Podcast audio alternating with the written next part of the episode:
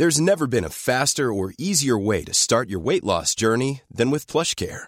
PlushCare accepts most insurance plans and gives you online access to board-certified physicians who can prescribe FDA-approved weight loss medications like Wigovi and Zepbound for those who qualify. Take charge of your health and speak with a board-certified physician about a weight loss plan that's right for you.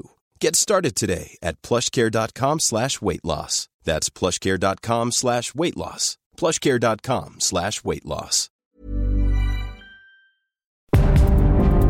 Porque el mundo actual no se entendería sin la economía, las finanzas y los negocios, acompaña a Mario Maldonado, el columnista de negocios más joven y objetivo del periodismo financiero en su programa, Bitácora de Negocios.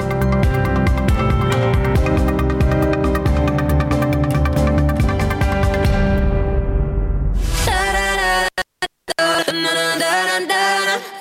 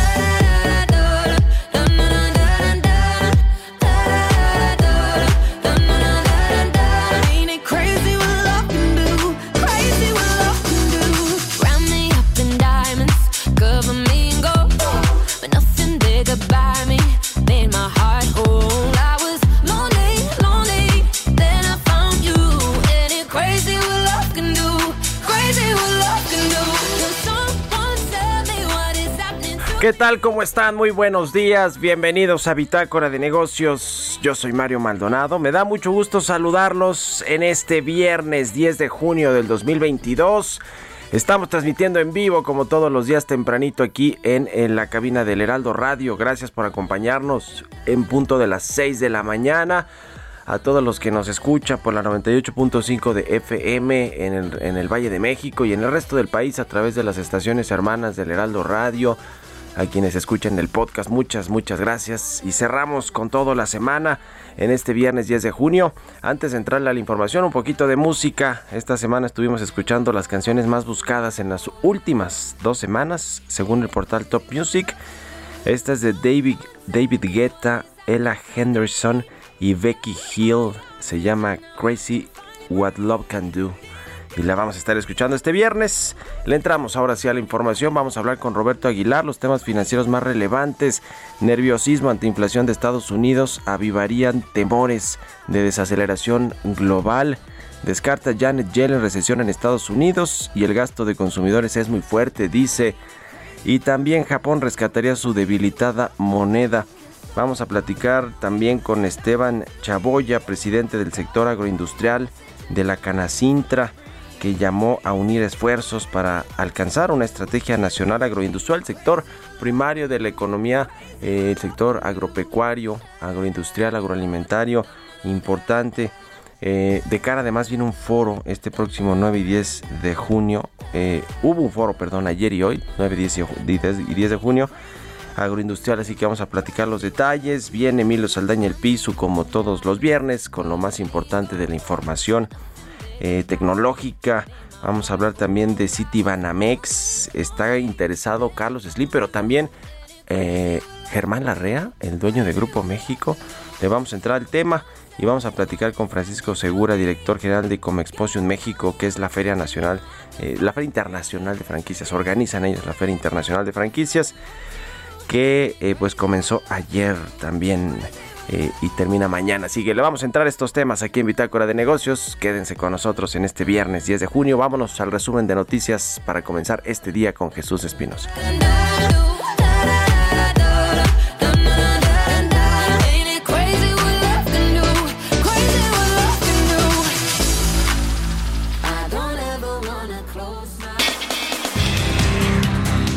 Luego de una breve ausencia, la señal de televisión abierta, el Heraldo Media Group, vuelve a los hogares de todos los mexicanos ahora a través de la señal 8.1. Esto luego de firmar una alianza estratégica con Grupo Radio Centro, por lo que a partir del próximo lunes 13 de junio, el Heraldo Media Group transmitirá su programación de televisión a través del canal 8.1, mismo que adquirió en compra definitiva.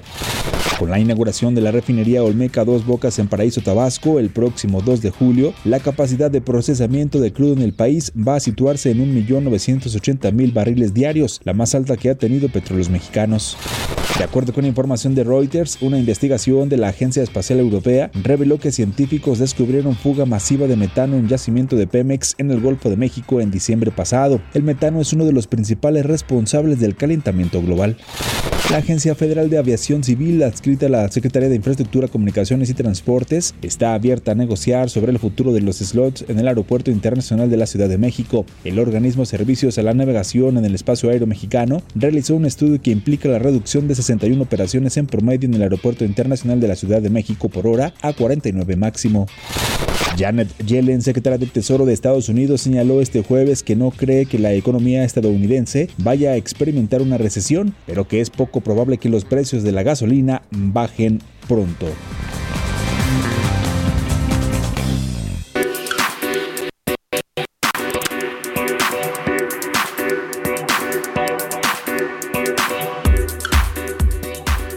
El tema de la inflación sigue generando preocupaciones en el mundo y por supuesto en México no es la excepción.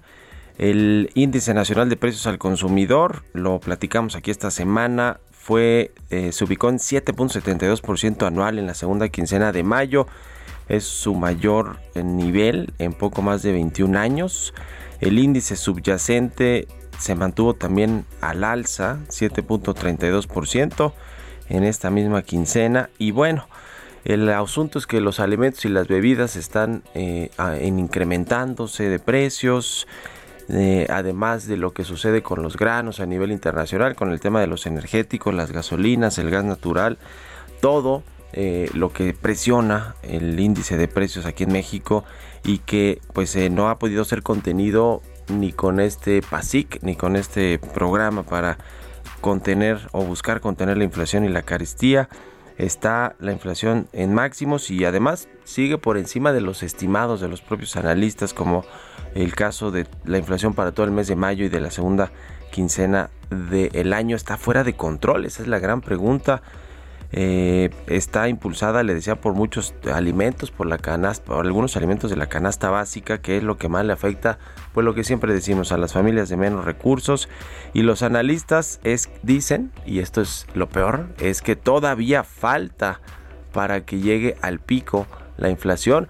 Se decía que por estos, eh, por estas quincenas podría estar la inflación ya tocando los niveles máximos, pero pues lo que dicen los analistas es que todavía eh, no alcanza su nivel máximo y podría tocar un nivel de hasta 8% muy similar a la que tenemos a la que tienen en los Estados Unidos.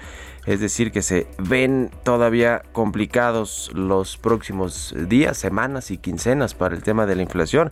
Así que lo mejor es ir eh, preparando el bolsillo y sobre todo es pues ir, irse administrando de mejor manera, de, mejor, de manera pues más fácil, no eh, necesariamente pensar ahorita en echar mano de todos los créditos posibles, sino ser más conservador en el tema de la elección de los productos y de los servicios que consumimos y, pues eh, eh, escoger entre cuáles necesitamos realmente y de los cuales podemos prescindir. En fin, todo un tema complicado el de la inflación y veremos qué decide el Banco de México también en su próxima reunión de política monetaria, donde se anticipa que podrá aumentar la tasa hasta en 75 puntos base. Ya lo veremos. ¿Ustedes qué opinan? Escríbanme en Twitter, arroba Mario Mal y en la cuenta arroba Heraldo de México.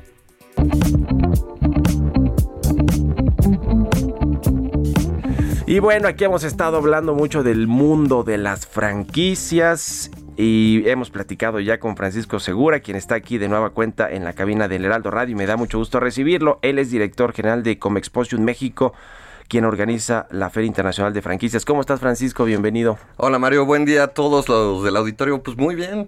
Ayer empezamos con la 45 edición y nos fue excelente. El Sí. día de ayer tuvimos cerca de 3.000 personas que visitaron la feria, lo cual da esa imagen y el impulso que tiene que el, el sector franquicias y también las ganas de invertir en México. Eh, es, a ver, comienza, comenzó ayer y termina mañana, ¿verdad? Exacto. Es del 9 al 11 en el World Trade Center de la Ciudad de México, la Feria Internacional de Franquicias. Eh, nos decías de la afluencia de personas, cómo estuvo el ánimo de, eh, pues, de preguntar por qué tipo de franquicias, por qué modelo, bueno, es un modelo de negocios en sí mismo, pero por qué, digamos, eh, eh, eh, por qué sectores, por qué industrias donde operan las franquicias, que pues son muchos, ¿no? Muchísimos. Claro, bueno, como siempre lo hemos dicho, son cinco sectores en los que siempre están preguntando. El día de ayer tuvimos la participación del sector canábico, lo cual fue un éxito, ¿sabes? Vino gente de- del interior de la República y nos preguntaban, oye, yo tengo un terreno, ¿dónde puedo invertir o cómo puedo invertir en cannabis? Sabemos que no está reglamentado, pero todo esto va a ser un negocio que ya está en pronto. Y como bien dijiste, la feria acaba mañana, entonces si usted no nos pu- pudo visitar el día de ayer, todavía estamos el día de hoy a partir de las 11 de la mañana y hasta las 8. Y el día de mañana todo el día, igual vamos a tener pláticas el día de hoy sobre mercadotecnia y es el boom. Vamos a tener pláticas hoy sobre NFTs y cómo tienes que tener la nueva publicidad en redes.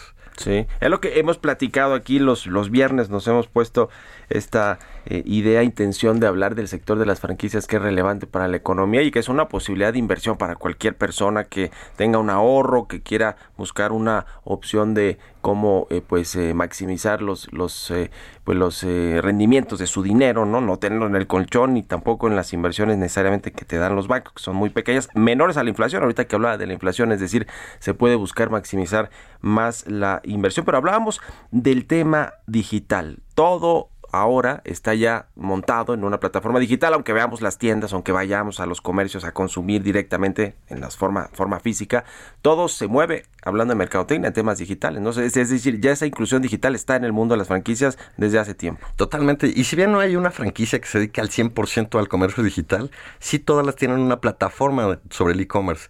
Y lo más curioso es que el 30% de las franquicias que son de alimentos y bebidas, pues también te están hablando de este sector, de cómo se comercializa ahora en, en línea, ¿no? Eh, tenemos las plataformas, ya sabemos, las clásicas para el reparto. Y a pesar de que son muy caras, sabemos que todavía es una buena oportunidad de inversión. Ujú.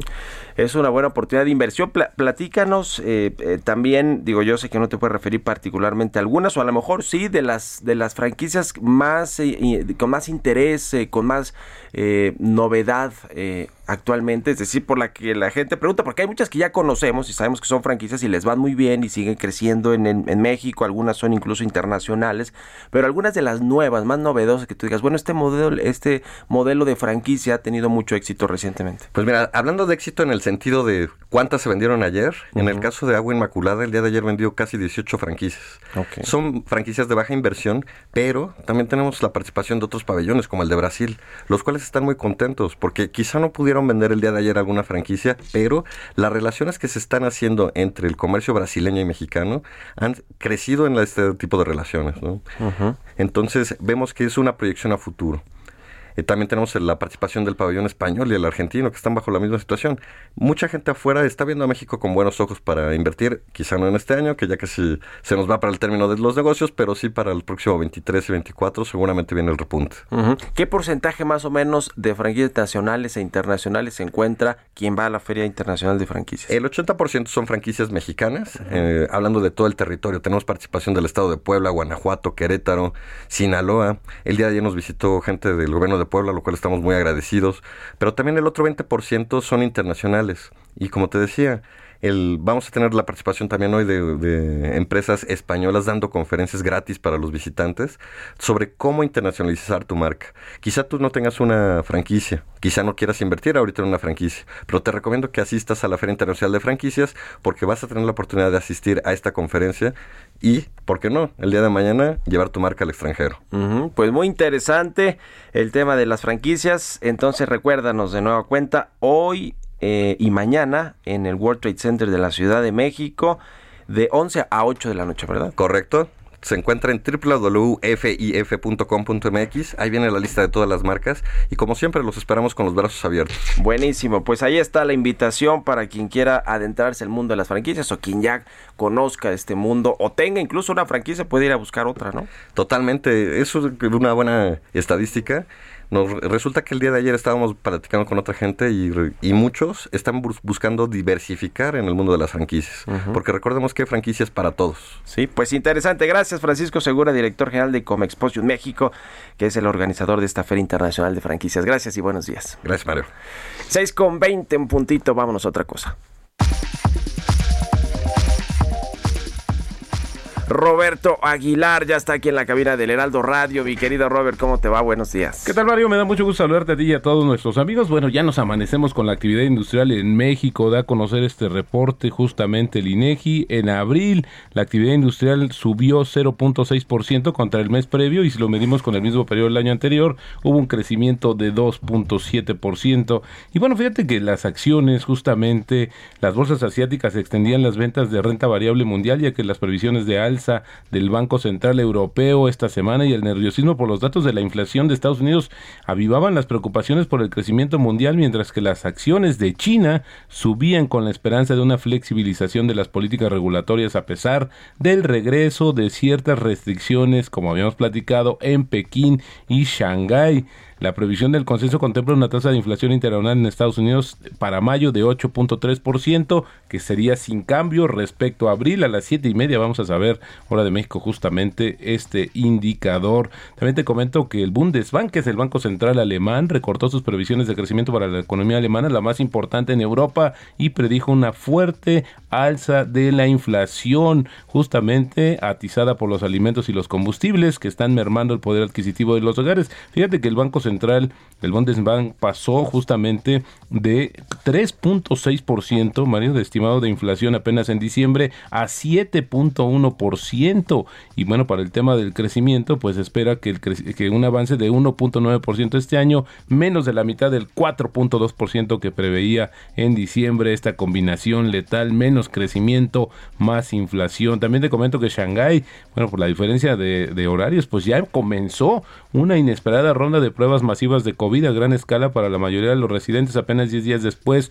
de que se levantara el confinamiento de la ciudad, lo que inquieta a sus habitantes y justamente hace, temer el impacto en los negocios. Y bueno pues también la medida se suma ya a los duros requisitos de comprobación en Shanghái que introdujo para que sus 25 millones de residentes tras suavizar el confinamiento de toda la ciudad el primero de junio pues deban mostrar que se han sometido a la prueba en las últimas 72 horas. Si no pues simplemente no van a acceder a espacios, espacios públicos como centros comerciales y oficinas o incluso para utilizar el metro y también los autobuses. Y bueno la nota también también el gobierno y el Banco Central de Japón se mostraron hoy preocupados por las recientes caídas bruscas del yen en una inusual declaración conjunta, la advertencia más contundente hasta la fecha de que Tokio podría intervenir para apoyar a la moneda que se ha hundido a mínimos de 20 años. Esto sí es inusual, Mario. Bueno, el gobierno y el Banco Central hablando sobre este tema, es lo más probable es que se anuncie posteriormente la política o la estrategia que van a seguir para tratar de apuntalar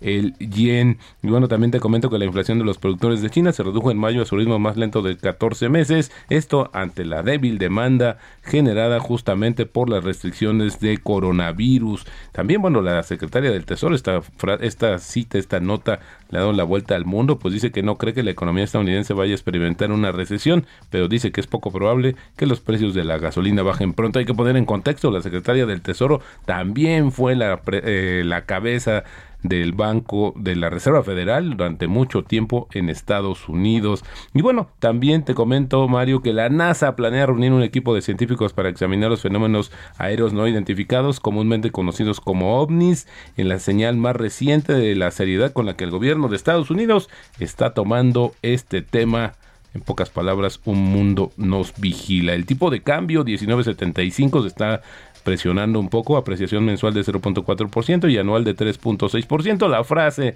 del día de hoy, se puede perder dinero a corto plazo, pero necesitas de largo plazo para ganar dinero. Esto lo dijo en su momento Peter Lynch.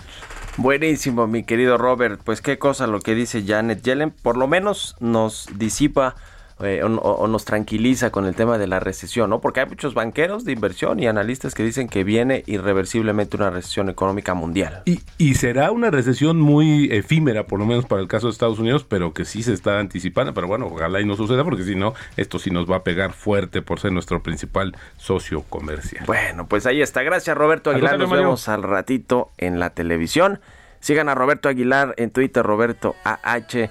6 con 24. Vamos a hacer una pausa y regresamos con más aquí a Bitácora de Negocios.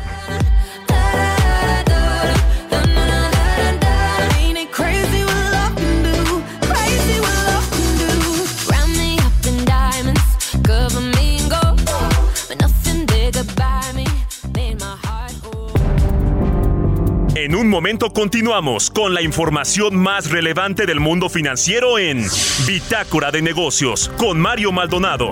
Regresamos.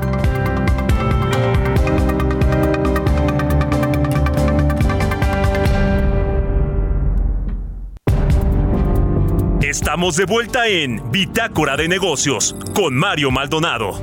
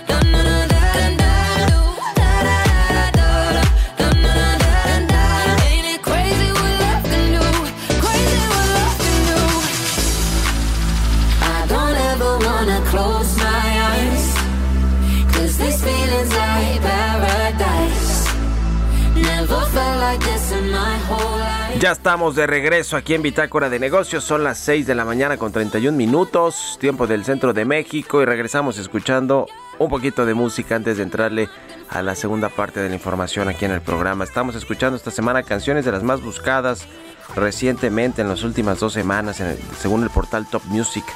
Y esta es de David Guetta, Becky Hill, Ella Henderson. Ever catch yourself eating the same flavorless dinner three days in a row? Dreaming of something better? Well, HelloFresh is your guilt-free dream come true, baby. It's me, Kiki Palmer.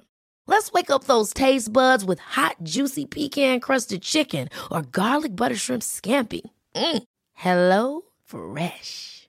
Stop dreaming of all the delicious possibilities and dig in at HelloFresh.com. Let's get this dinner party started.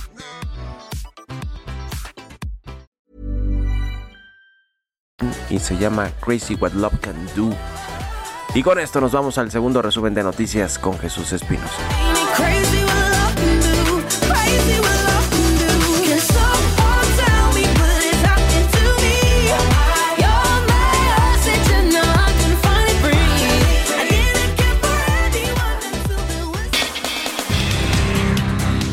Después de tres meses consecutivos de alzas, la inflación general anual en mayo se desaceleró al ubicarse en 7.65% de acuerdo con las cifras del INEGI, resultado ligeramente menor al 7.68% del mes inmediato anterior, pero se ubicó por arriba del 7.61% esperado por el mercado con base en la encuesta de Citibanamex. La Secretaría de Movilidad de la Ciudad de México anunció que se aprobó la actualización de un peso la tarifa del transporte concesionado, por lo que el precio mínimo será de 6 pesos. Sin embargo, detalló que el transporte capitalino, el metro, metrobús, tren ligero, cablebús, RTP y trolebús no tendrán ningún aumento. En busca de competir y ofrecer mejores tarifas que las ofertadas por el Aeropuerto Internacional Felipe Ángeles, el Aeropuerto Internacional de Toluca bajará su tarifa de uso de aeropuerto. Hará un ajuste de 40% con respecto al precio que tenía en el 2000 2021. Con este cambio pasará de cobrar 320 a solicitar 170 pesos mexicanos por cada viaje, una de las tarifas más baratas de todo el país. La Asociación Nacional de Productores de Autobuses, Camiones y Tractocamiones informó que durante el mes de mayo las ventas al mayoreo registraron un total de 3.218 unidades, que comparadas con las 2.687 vendidas durante el mismo mes de 2021, representa un incremento de 19.8%.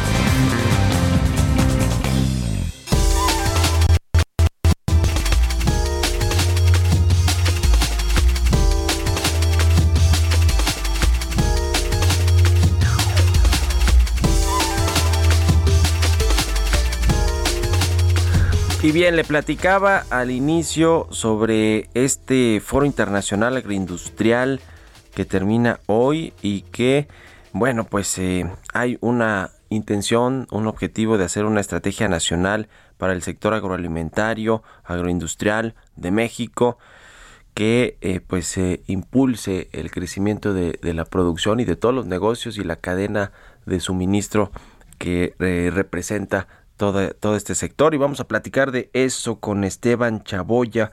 Él es presidente del sector agroindustrial de la Cámara Nacional de la Industria de la Transformación, la Canacintra. ¿Cómo estás, Esteban? Buenos días. a tus órdenes. Ya lo tenemos, Esteban. Eh, pues, ¿cómo eh, está este sector agroindustrial? Primero, darnos eh, una breve radiografía del sector y de cómo se encuentra actualmente. Pues fíjate que este precisamente ayer que tuvimos la visita de nuestro secretario de Agricultura, el doctor eh, Víctor Villalobos, tuvimos un tema ahí muy interesante de platicar de cómo está el sector. Fíjate que independientemente de la pandemia, nosotros en el año pasado tuvimos un crecimiento cerca del 4% en el sector agroindustrial, en, todo lo que fue en el sector primario. Es irónico, ¿no? Que te independientemente con pandemia tuvimos un, un crecimiento y esto es debido a que de alguna manera u otra las personas empezaron a darse cuenta que que este que se pudieran alimentar de manejar de mejor manera comiendo berries, inclusive el, el, porcentaje de, ventas de berries subió muchísimo por tener antioxidantes, son cosas muy raras que se dieron en el mercado y aún así tuvimos un crecimiento cerca del 4% y no estás por saberlo, pero en enero, febrero, marzo este de este año tuvimos un incremento en comparación del primer trimestre del año pasado cerca del 4%, y este, más de 1.400 millones de dólares más que el año pasado en el primer trimestre de enero a marzo. Entonces el sector va muy bien, hay muchas cosas por hacer, pero de alguna manera u otra vamos muy bien en la cuestión del agro, tanto el sector primario como lo que es el valor agregado en el sector agroindustrial, Mario. ¿Cuál es el objetivo de este foro internacional agroindustrial? ¿Qué es, qué es lo que se platicó precisamente ayer eh, y hoy que, concluye cuáles son los, las metas que buscan alcanzar con este foro y con pues que se junte la industria, las autoridades, me imagino que estuvieron también pues probablemente gente de la Secretaría de Economía, porque tiene mucho que ver el sector con, con el tema eh, de exportaciones, de importaciones, de eh, venta al extranjero, en fin, ¿cuál es el objetivo que tienen ustedes fijo de aquí, digamos, al cierre del sexenio? Mira, el Foro Internacional Agroindustrial nace de una idea en el cual este nuestra secretaria Alicia Almanza y yo en la ciudad de, de Coaxacualcos hace que es donde yo radico, este tuvimos esa visión de ver que estaba la pandemia, que se estaban rompiendo las cadenas de suministro en todo. Canacintra tiene 76 delegaciones y somos 56 mil afiliados. Y somos 14 sectores, desde metal metálico, plástico, químico, cartón, en fin. Entonces nos dimos a la tarea de que dentro de los sectores hiciéramos negocios para tratar de restablecer esas cadenas de suministro. Y posteriormente nos dimos cuenta que podíamos invitar más gente para que de alguna forma u otra por los por los efectos de la pandemia tuviéramos la oportunidad de poder entrelazar esos negocios entre los sectores, pero nos dimos cuenta, como te, te, comenté, que podíamos invitar gente de fuera. Inclusive, eh, al doctor este Trujillo de Senacica, director de Senacica, para que también nos apoyara nos asesorara de alguna manera u otra para que nuestras exportaciones fueran más rápido cumpliendo los lineamientos de Senacica.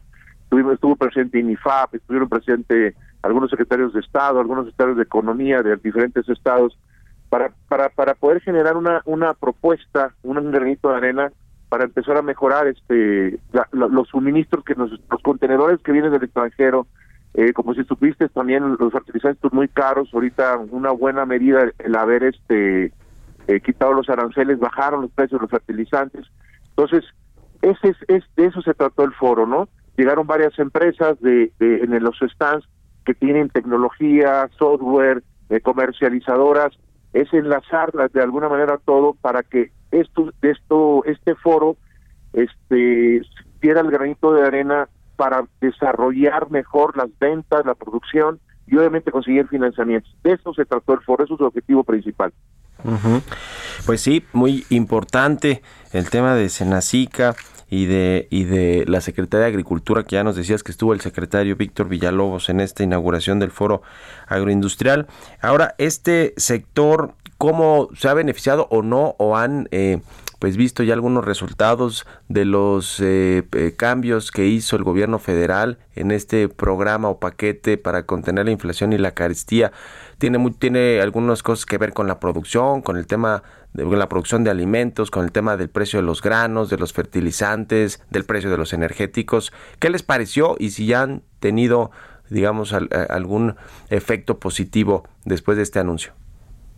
Fíjate que el efecto más, eh, hablaré yo más de lo que me compete, que es mi sector. El efecto más positivo es haberle quitado los aranceles a los fertilizantes por darte un ejemplo, la urea estaba en cerca de 29, 30 mil, 28, bajó 19, 20, hasta 30% en algunas partes de acuerdo a la cercanía donde lo estás importando. Entonces eso imagínate cuando tú bajas el fertilizante, pues obviamente el campesino, el agricultor, el industrial del campo, pues obviamente tiene un efecto inmediato, porque ya lo que tú ibas a destinar, que ahorita viene el ciclo primavera-verano de maíz, donde ocupas cantidades fuertes de DAP, triple 17, mezclas físicas, y, y de algunos otros este fertilizantes bajan un 30%, pues tienes un efecto inmediato y eso de alguna forma u otra te tiene que detener tantito la inflación. ¿Sí? Porque tú sabes que si el sector primario se ha afectado, eso inmediatamente te, te, despega la inflación. Pues de alguna manera u otra, sin es, esa medida fue muy atinada, mm, eh, probablemente dure todo un año, o probablemente dure los seis meses que dura el ciclo primavera-verano, pero por mientras esa, esa medida en específico fue la que más nos apoyó. Y la segunda el que más o menos está manteniendo el precio de diésel para todo lo que son los movimientos de los tractores. Entonces eso de eso también nos está apoyando algo porque ya no tuvo ese incremento de, de como se viene dando en algunos otros países, ¿sí? Sí, Mario. Pues interesante este tema, por lo menos está ayudando, impulsando este sector que ya no es, vaya, sí es importante, muy importante para la economía del sector primario, no es el más relevante, pero sí es eh, eh, importante para el tema, sobre todo ya nos decías de las exportaciones e importaciones de productos como el tema de los fertilizantes.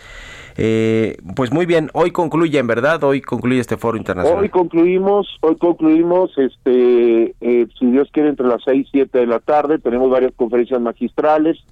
Este, hoy les toca a varias universidades, Universidad Autónoma de Chapingo, Universidad Veracruzana, eh, Universidad de Guadalajara. Entonces, todos todo referentes a catedráticos y investigadores dentro del sector. Hoy concluimos primero, Dios Mario, así es pues eh, eh, todavía hay mucho que hacer en este sector primario de la economía para generar valor agregado y que y que bueno pues sea más competitivo México no en, en, el tema agroindustrial porque eso es lo que le hace falta también un poco más de competitividad de apoyo de inversión eh, de apoyo me refiero gubernamental de inversión privada también y que y que lleguen y, y que pues los productores mexicanos puedan eh, tener mejores eh, ingresos y ganancias por sus productos de mayor calidad que ya los tienen pero se puede hacer mucho mejor las cosas no totalmente de acuerdo estoy de acuerdo contigo. Y fíjate que En el área de, Michoacán, donde yo también trabajo, en, eh, me, dedico por ahí a la siembra de, maíz y de berries, ahí me tiene, eh, lo hago como un comentario extra, me tiene asombrado la capacidad que tenemos, los o que tienen, o y tenemos todos los agricultores en México, independientemente de lo que está sucediendo de la guerra de México, de perdón, de Ucrania con, con Rusia, y que encareció muchas cosas, este, en la zona donde yo trabajo, todo mundo sigue sembrando independientemente de los costos que inicialmente empezaron, que ya afortunadamente, afortunadamente empezó a bajar los costos de los fertilizantes. Pero México tiene un potencial enorme y a mí me, me agrada muchísimo. No está por saberlo, yo soy ingeniero agrícola, me dedico también al campo. Y de alguna manera u otra este, me doy cuenta que México, ahora sí como decimos por el campo, no nos rajamos, estamos ahí trabajando y en las zonas de Michoacán, Jalisco, toda la gente está sembrando de alguna manera u otra ahorita en el ciclo primavera-verano, viene la, la, la, la época fuerte de chile y de jitomate, entonces de alguna manera u otra seguimos, seguimos, es un- somos un país muy rico en muchas cosas, con mucha experiencia y ya tenemos bastante tecnología, tanto para la, pues, la cuestión de la siembra como para darles valor agregado a, los, a, a nuestros productos, Mario. Pues muy interesante. Gracias Esteban Chaboya, presidente del sector agroindustrial de Canacintra. Gracias por estos minutos y buenos días. Gracias, Mario. Muy gentil. Saludo a tu auditorio y muy amable. Igualmente, hasta luego, que estés muy bien. 6 con 43, casi 44. Vámonos con las historias empresariales. Ayer se publicó en Bloomberg que Germán Larrea, este multimillonario, dueño de Grupo México, de Ferromex, de Ferrosur, de Cinemex y en fin, es un inversionista pues muy grande de los más ricos del, país.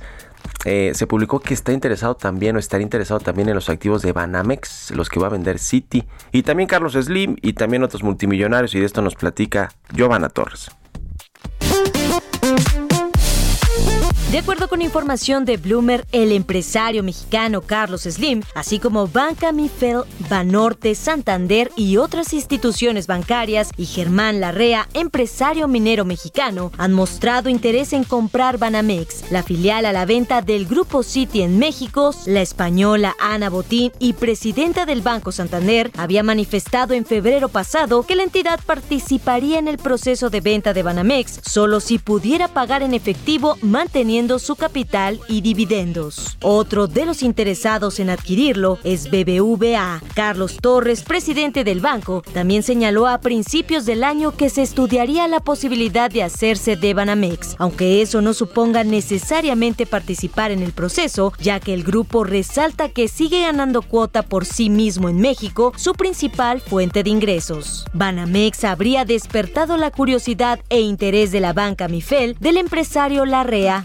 Banorte y ahora también de Slim, que podría presentar una oferta a través de su banco Inbursa junto a otros inversores. Recientemente, Citigroup ha manifestado que tiene planes de seguir operando un negocio bancario con licencia local en nuestro país, de la mano de su grupo de clientes institucionales, además de su división de banca privada. Recordar que el presidente de México, Andrés Manuel López Obrador, ha manifestado su preferencia en que las empresas del país sigan en manos de inversores locales. Para Bitácora de Negocios, Giovanna Torres.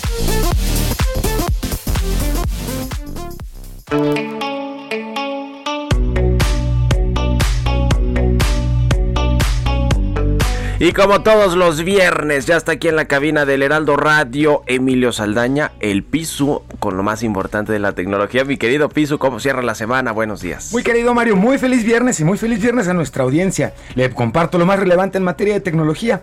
Google ha anunciado una inversión de 1.200 millones de dólares para América Latina. Durante su participación en la Cumbre de las Américas en Los Ángeles, Sundar Pichai, el CEO de Google y Alphabet, anunció que realizarán una inversión de 1.200 millones de dólares para América Latina durante los próximos cuatro años. Esto con el objetivo de apoyar el desarrollo económico de la región a través de la transformación digital. Se trata de la inversión más grande en la historia de la compañía en la región y estará enfocada en cuatro principales áreas, infraestructura, habilidades digitales, ecosistema emprendedor y comunidades inclusivas y sostenibles. Pichai delineó además tres focos fundamentales para que los gobiernos enfoquen sus esfuerzos y hagan de la transformación digital un trampolín para la generación de riqueza en el continente, que es hoy el más desigual del mundo. Primero, inversión y crecimiento en una infraestructura digital sostenible.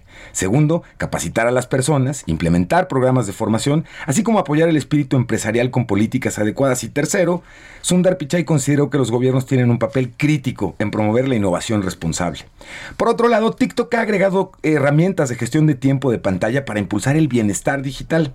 TikTok anunció nuevas herramientas de bienestar digital para usuarios que pedirán que se tomen un descanso de la pantalla de la aplicación después de largas sesiones individuales en línea y les ayudarán a controlar la cantidad total de tiempo que pasamos en la plataforma de redes sociales. Esto para ayudar a usuarios a administrar el tiempo, reducir la cantidad de contenido tóxico al que pueden tener acceso y esto además informó TikTok que se asoció con varios creadores de contenidos para crear videos cortos que animen a los usuarios a usar a controlar el tiempo que pasan frente a la pantalla. Y finalmente le platico, la Unión Europea ha aprobado el conector USB, eh, el USB-C como obligatorio, este conector más reciente que seguramente usted ubique, como obligatorio para todos los smartphones y diversos dispositivos a partir del 2024. Será en otoño del 2024 la fecha en la que todos estos dispositivos pequeños y medianos vendidos en la Unión Europea como smartphones deberán integrar el puerto para la carga y esto va a incluir a los iPhone. La nueva legislación incluye también como obligatorio para otros 15 dispositivos incluidos cámaras digitales, audífonos, teclados, ratones, consolas de videojuegos, lectores electrónicos, bocinas portátiles e incluso laptops. El acuerdo entre los integrantes de la Unión Europea tiene la intención de reducir los desperdicios electrónicos y que un solo cargador sea compatible y permita el uso con todos los dispositivos electrónicos. Esto le recuerdo en otoño del 2024, Mario, pero vaya que es algo que se nos antoja no solo en Europa, sino en todo el mundo. La posibilidad de no tener que estar cambiando y comprando adaptadores para poder conectar nuestros dispositivos como típicamente sucede. Incluso la legislación incluye que los usuarios puedan elegir entre comprar cada nuevo dispositivo con o sin cargador incluido en la caja. Si hay sueños guajiros, mi querido Mario, que nos gustaría que lleguen de Europa a América, pues América Latina de entrada, que, que llegue a México, eso del único tipo de cargador, señor. Sí, caray, porque tiene uno mm, decenas de cargadores, o no sé si decenas, pero sí muchos, y, y ya no sabe uno ni cuál es para, para cuál, ¿no? Y además, a ver, vamos a, a decirlo claro, Pisu, las marcas de tecnología, muchas marcas, sobre todo esta de la manzanita, ah, que todos sabemos que es Apple, que fundó, cofundó Steve Jobs, esa, up. Cada vez que cambia el teléfono tienes casi casi que comprar un adaptador o un nuevo cargador porque ya no funcionan los pasados, es decir, es parte del consumismo o de la mercadotecnia de, de las empresas. Totalmente, así que vamos a ver precisamente cómo respondan ellos porque les obliga a hacer un cambio importante en todos los conectores que tienen. Y no hace sentido, como puede imaginar nuestra audiencia, pues no hace mucho sentido tener solo cargadores de este estilo en Europa y mantener un universo de cargadores distintos en otras partes del mundo, así que esperamos que esa no- nos, nos salpique el beneficio de la, de la estandarización ahí, señor. Buenísimo, mi querido Pisu. Muchas gracias. Buen fin de semana, señor. Emilio Saldaña, el Pisu, como todos los viernes, lo más importante de la tecnología. Vámonos a otra cosa.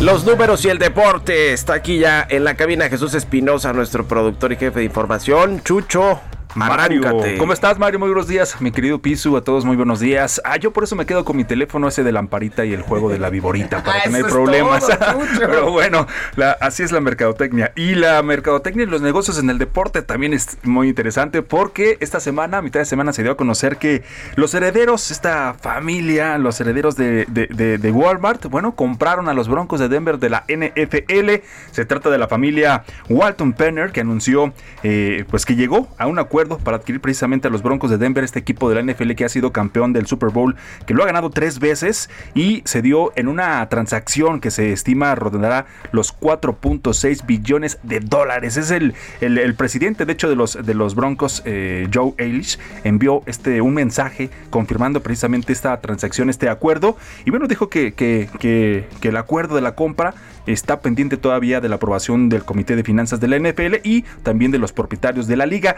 Marca, de hecho, un paso importante en el camino hacia un nuevo y emocionante capítulo en la historia de los Broncos de Denver con esta adquisición. Se va a convertir en una operación récord para el deporte profesional en los Estados Unidos, ya que superaría el récord de los 2.200 millones de dólares pagados por los Carolina Panthers, por David Tepper en la NFL y también los 2.300 700 millones de la compra de los Nets de Brooklyn. Se trata también, eh, Mario, mi estimado Pisu, de la segunda mayor compra de un club en el mundo, luego de que recientemente también se adquirió al Chelsea de la Liga Premier de Inglaterra por parte de Todd Bowley, es el, eh, copropietario de, del club del béisbol de los Dodgers de Los Ángeles y una transacción valorada en unos 5 mil millones de euros. Samuel Robson Walton, conocido mejor como Rob, es uno de los hombres más ricos del mundo. Su fortuna está valorada en unos 58 mil 700 millones de dólares, según el índice de multimillonarios de Bloomberg. Y ya para cerrar, Mario, esta familia, los Walton, será prácticamente con todo el monopolio del deporte profesional de Denver, ya que Ann eh, Walton, y, que es una prima de Rob, y también su esposo, bueno, son los dueños de los Denver Nuggets, el equipo profesional de básquetbol de la ciudad. También son los dueños del equipo de hockey sobre hielo también de Colorado y de los Colorado Rapids, que es que el equipo de fútbol de la Major League Soccer de la MLS. Así que están abarcando todo el deporte esta familia ahí en Denver y ahora con la compra de los Broncos. Pues qué bueno que los Walton están incursionando en el deporte, están diversificando sus inversiones porque pues el, el retail, el e-commerce también les está comiendo el mandado a las tiendas físicas como las de Walmart, que también está en lo digital y lo, ha- lo hacen creo que muy bien, pero bueno, en fin, tienen mucha inversión física y esa eventualmente tendrá que irse Le- les deja bien, exactamente. Muchas gracias, mi querido Gracias, Chucho. buen fin de semana. Saludos a la señora Alejandra Pedrosa. La Igualmente. señora Alejandra Pedrosa, mi mamá. Ah, mi querido Chucho. Es su cumpleaños. supuesto, no, Saludos, feliz cumpleaños. felicidades. Mamá. Felicidades eh, eh, aquí a la mamá de Chucho. Ya nos despedimos. Nada más un último dato, una última noticia, muy buena noticia para el Heraldo Media Group. Es que a partir de lunes regresamos a la televisión abierta a la señal del canal 8.1. Así que estamos muy contentos y los esperamos por allá en las noticias de la mañana, donde ya nos vamos de 7 a 9, 8.1 de la televisión abierta a partir de este lunes. Muchas gracias por habernos acompañado aquí en las noticias de la mañana. Se quedan con Sergio Lupita y nos vemos y nos escuchamos el próximo lunes a las 6. Muy buenos días.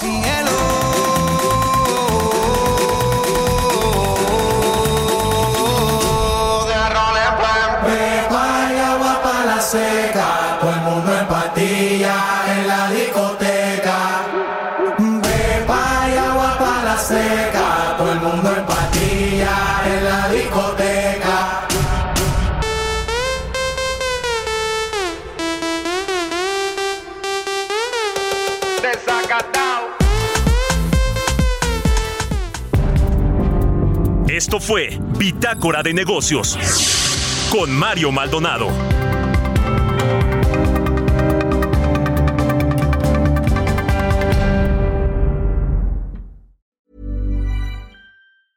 Ever catch yourself eating the same flavorless dinner three days in a row?